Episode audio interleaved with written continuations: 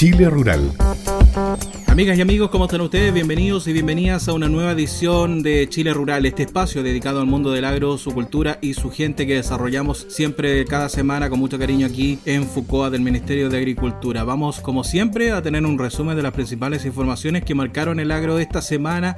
Vamos a revisar algunos temas también que tienen que ver con la labor del SAC y otras temáticas del agro.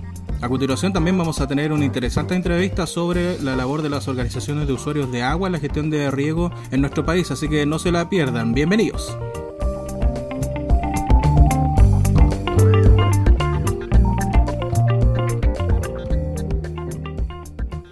En Chile Rural, SAC a su servicio.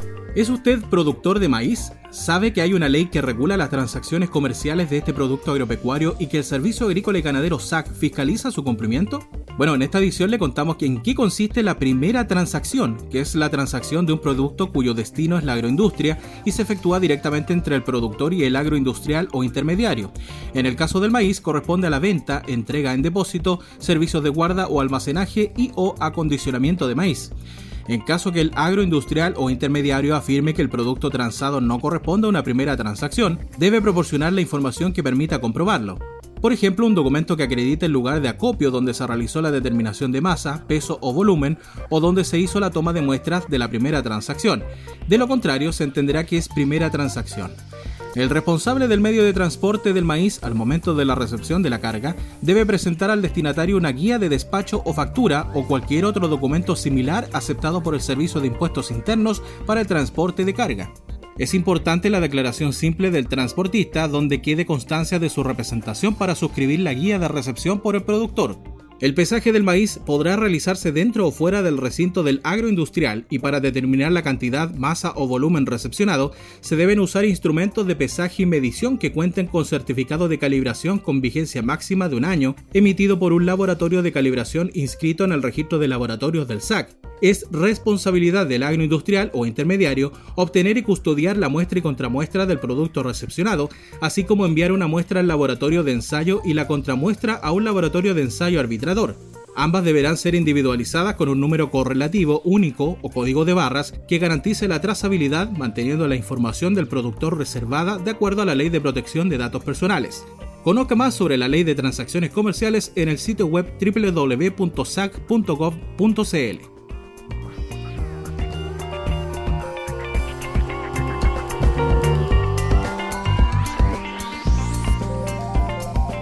Estás escuchando Chile Rural. Ya está en contacto telefónico con nosotros la jefa de División de Estudios, Desarrollo y Políticas de la CNR, la Comisión Nacional de Riego. Eh, se trata de Mónica Rodríguez. Mónica, ¿cómo estás? Bien, gracias. Hola Luis, ¿cómo estás? Aquí estamos bien también. Te agradecemos de antemano, obviamente, este contacto telefónico para conversar con un tema que es bastante importante, ¿no? En la gestión del agua en nuestro país, el agua de riego, por supuesto. Se trata de, las organizaciones de usuarios de agua y, la labor que hacen conjuntamente con, la CNR, por supuesto. Mónica, ¿te parece si comenzamos en principio, en lo básico? Conceptualicemos. ¿En qué consiste una organización de usuarios de agua y, cuál es su importancia, digamos? Mira, tengo que decir que el rol que cumplen las organizaciones de agua usuarios de agua es fundamental. Están compuestas por eh, dos o más usuarios que tengan sus derechos de aprovechamiento, ya sea de, un cauce natural, de un río, o eh, dentro de alguna obra, puede ser un canal o un embalse. Eh, las organizaciones que existen son las juntas de vigilancia, en los cauces naturales, las comunidades de agua, en las obras como los canales y las asociaciones de canalistas, por ejemplo, a cargo de canales o de embalses.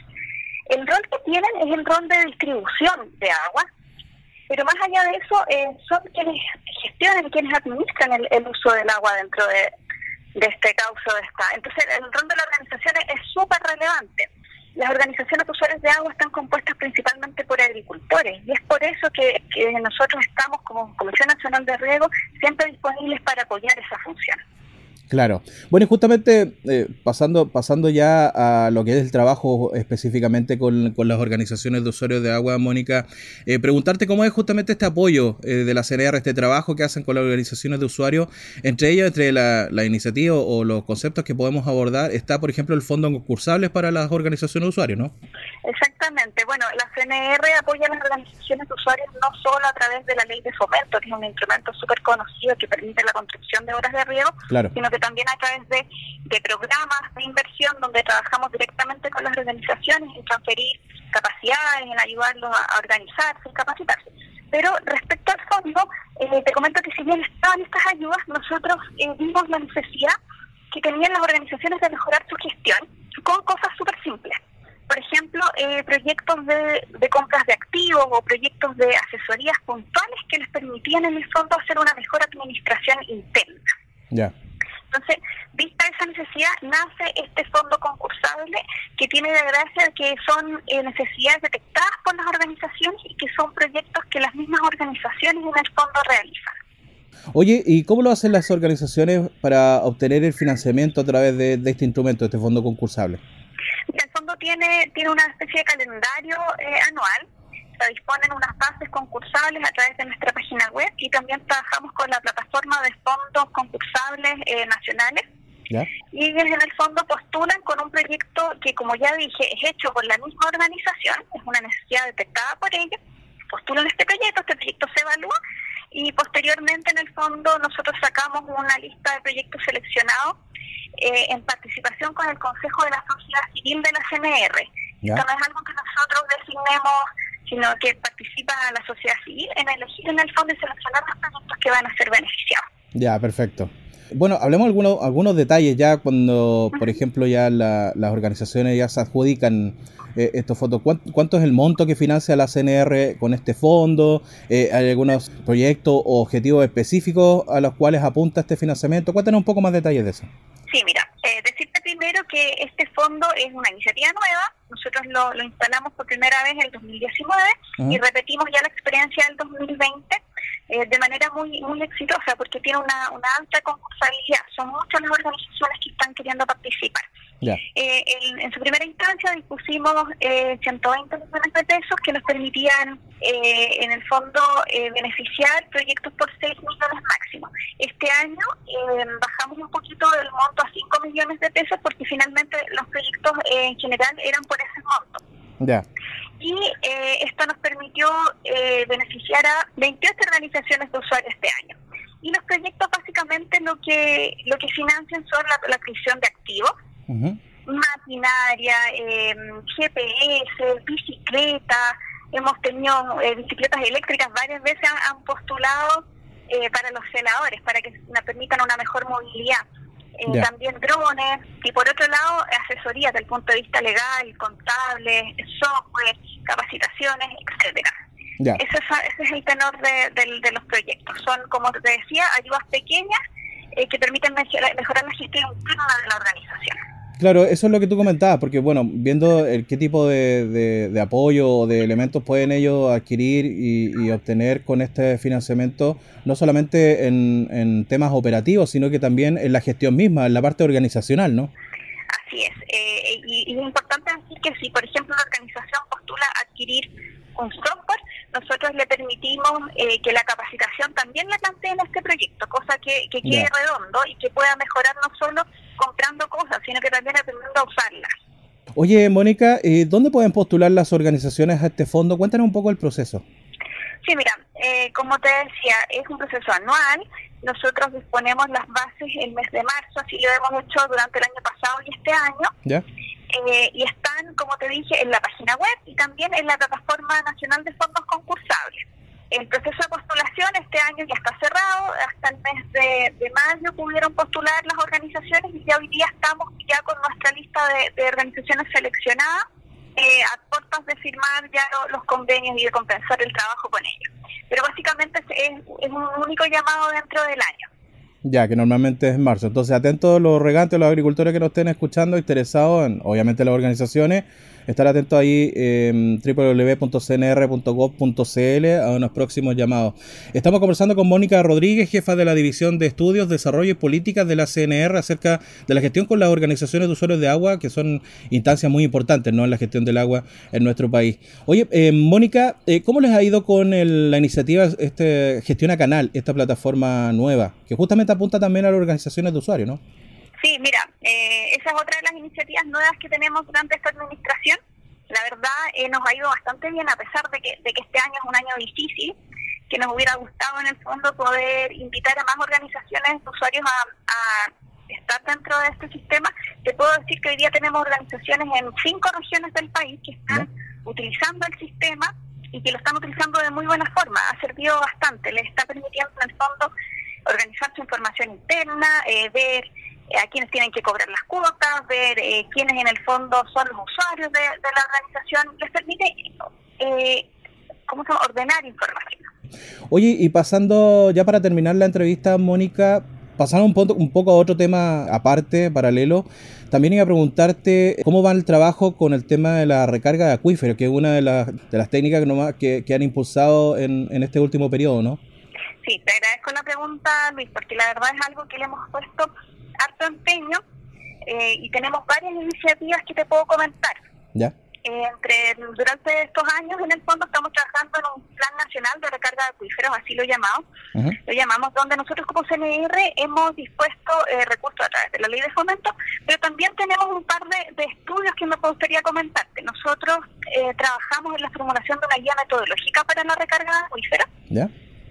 Eh, eso lo hicimos en convenio con la gente de CISAIRO, Australia, y de la Universidad de Davis. Eh, esta guía está, está publicada ya en nuestra página web y prontamente vamos a hacer su lanzamiento en un, en un seminario en el mes de noviembre. La guía básicamente eh, da información para la construcción de distintos tipos de, recarga y su tipología. Es una guía súper práctica y que esperamos que pueda apoyar a los agricultores a, meterse en este tipo de, de proyectos.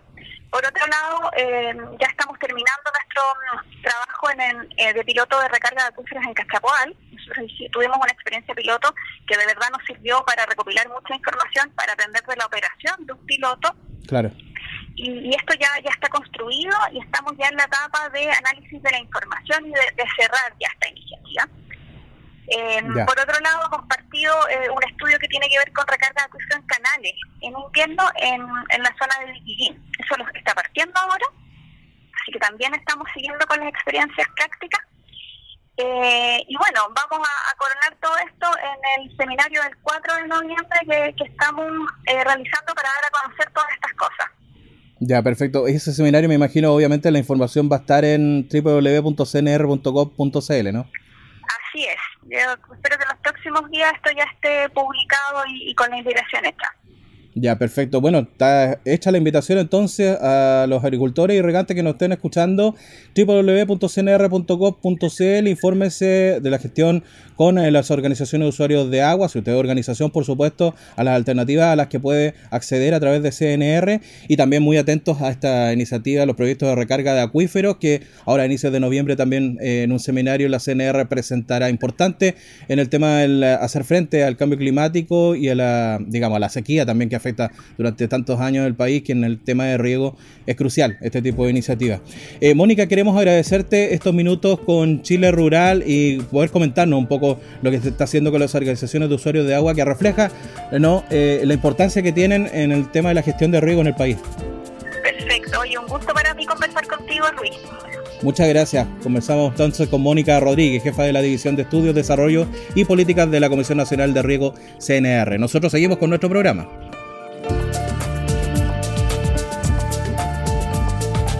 En Chile Rural, hablemos de género. Brecha digital de género. Según la encuesta nacional del Centro de Estudios de Género de la Fundación para la Promoción y Desarrollo de la Mujer, PRODEMU, el 79,2% de las mujeres tiene un celular y algún tipo de conexión a Internet. Esto no se relaciona necesariamente con que tengan las competencias para utilizarlos como herramienta que conecte con el espacio público, para ser parte de redes de apoyo y comercialización, acceder a trabajos remunerados y participar en capacitaciones que mejoren su calidad de vida.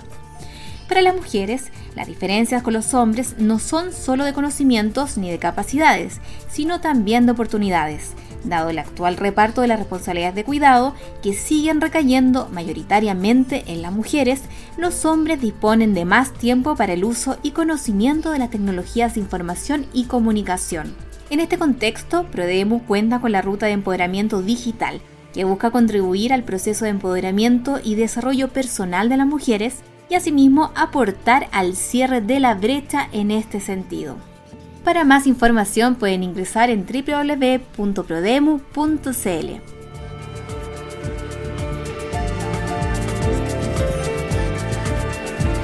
Estás en la compañía de Chile Rural.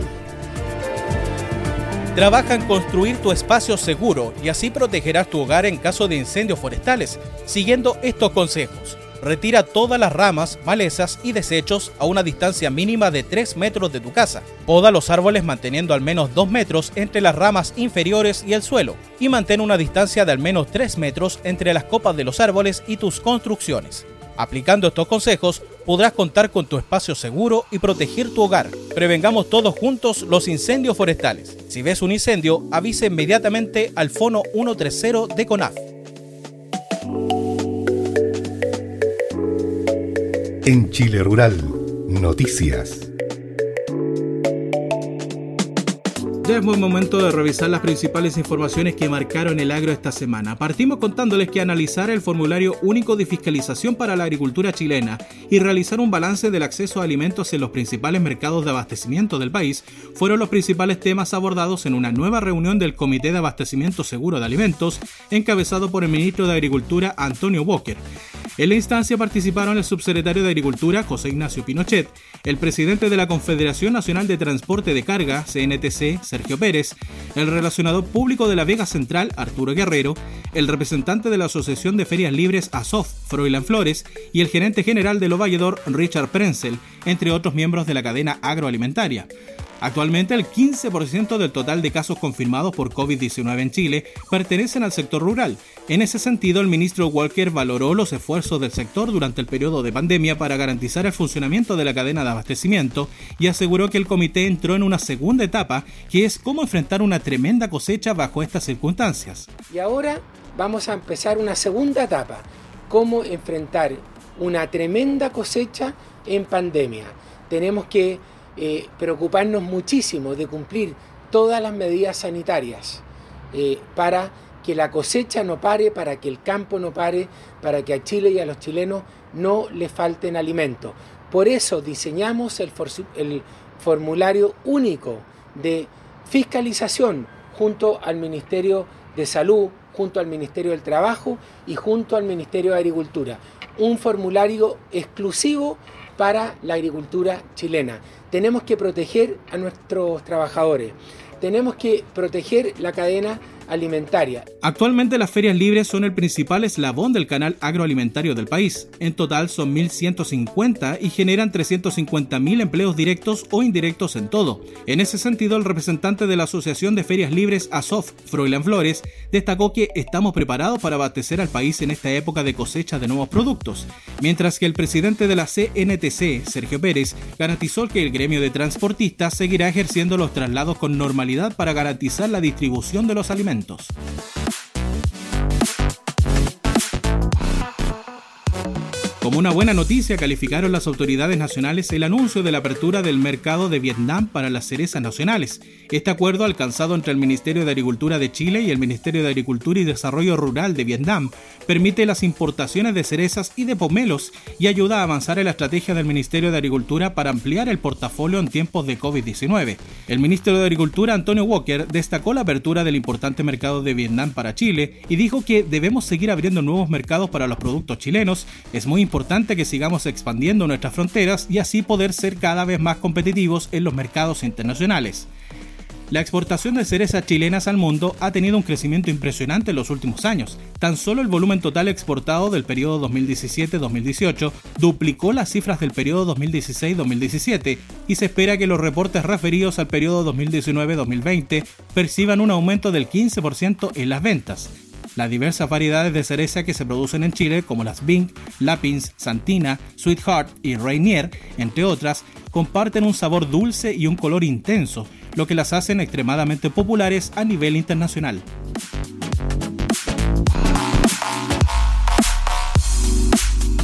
En el marco del programa Un chileno, un árbol que lleva adelante la Corporación Nacional Forestal CONAF, el ministro de Agricultura Antonio Walker, el subsecretario de la cartera José Ignacio Pinochet, el director ejecutivo de CONAF Rodrigo Munita y el CEREME de Agricultura José Pedro Guilizasti encabezaron la arborización de la terraza del Ministerio de Agricultura con el objetivo de promover áreas urbanas de mayor calidad y amigables con el medio ambiente, invitando a sumarse a otros ministerios y servicios públicos a la iniciativa.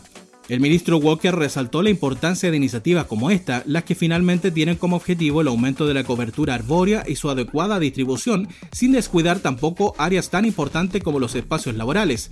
Ya tuvimos una primera campaña en que se plantaron más de 18 millones de árboles y ahora queremos, en la terraza del ministerio, tener este ambiente grato de trabajo. El ambiente laboral es clave, sentenció el secretario de Estado. Por su parte, el director ejecutivo de CONAF, Rodrigo Monita, destacó la importancia de arborizar Chile. Lo necesitamos ya que cada árbol contribuye al control del CO2, por lo que creemos que es una muy buena iniciativa, concluyó.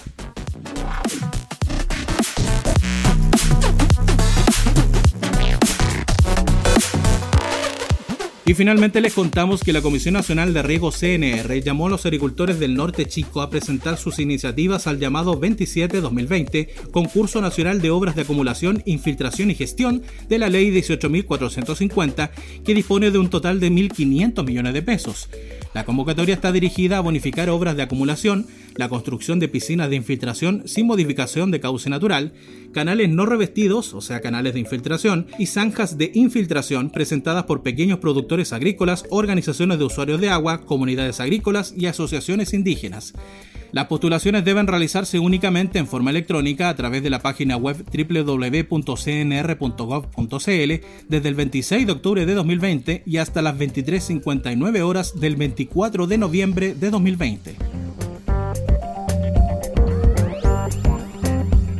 Bueno, amigas y amigos, llegó el momento de despedirnos, de hacer punto final esta edición de Chile Rural, no sin antes, como siempre, entregarle importantes recomendaciones.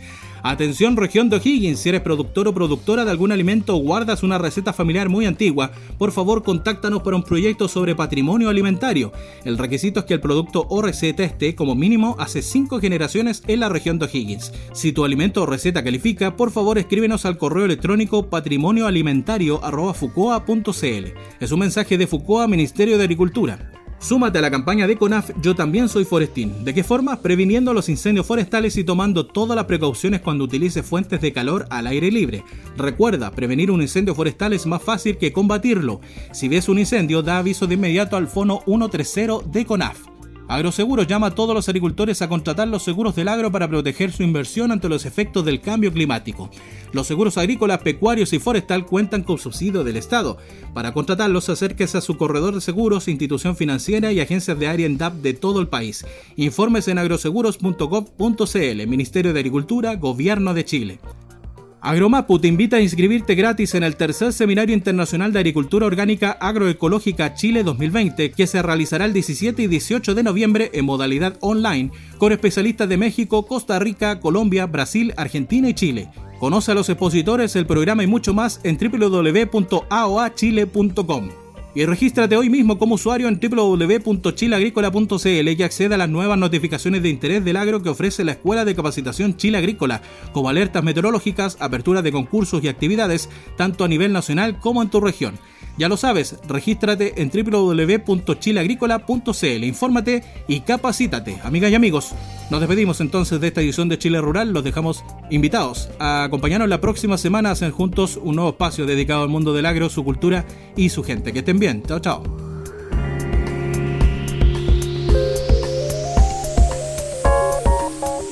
Esto fue Chile Rural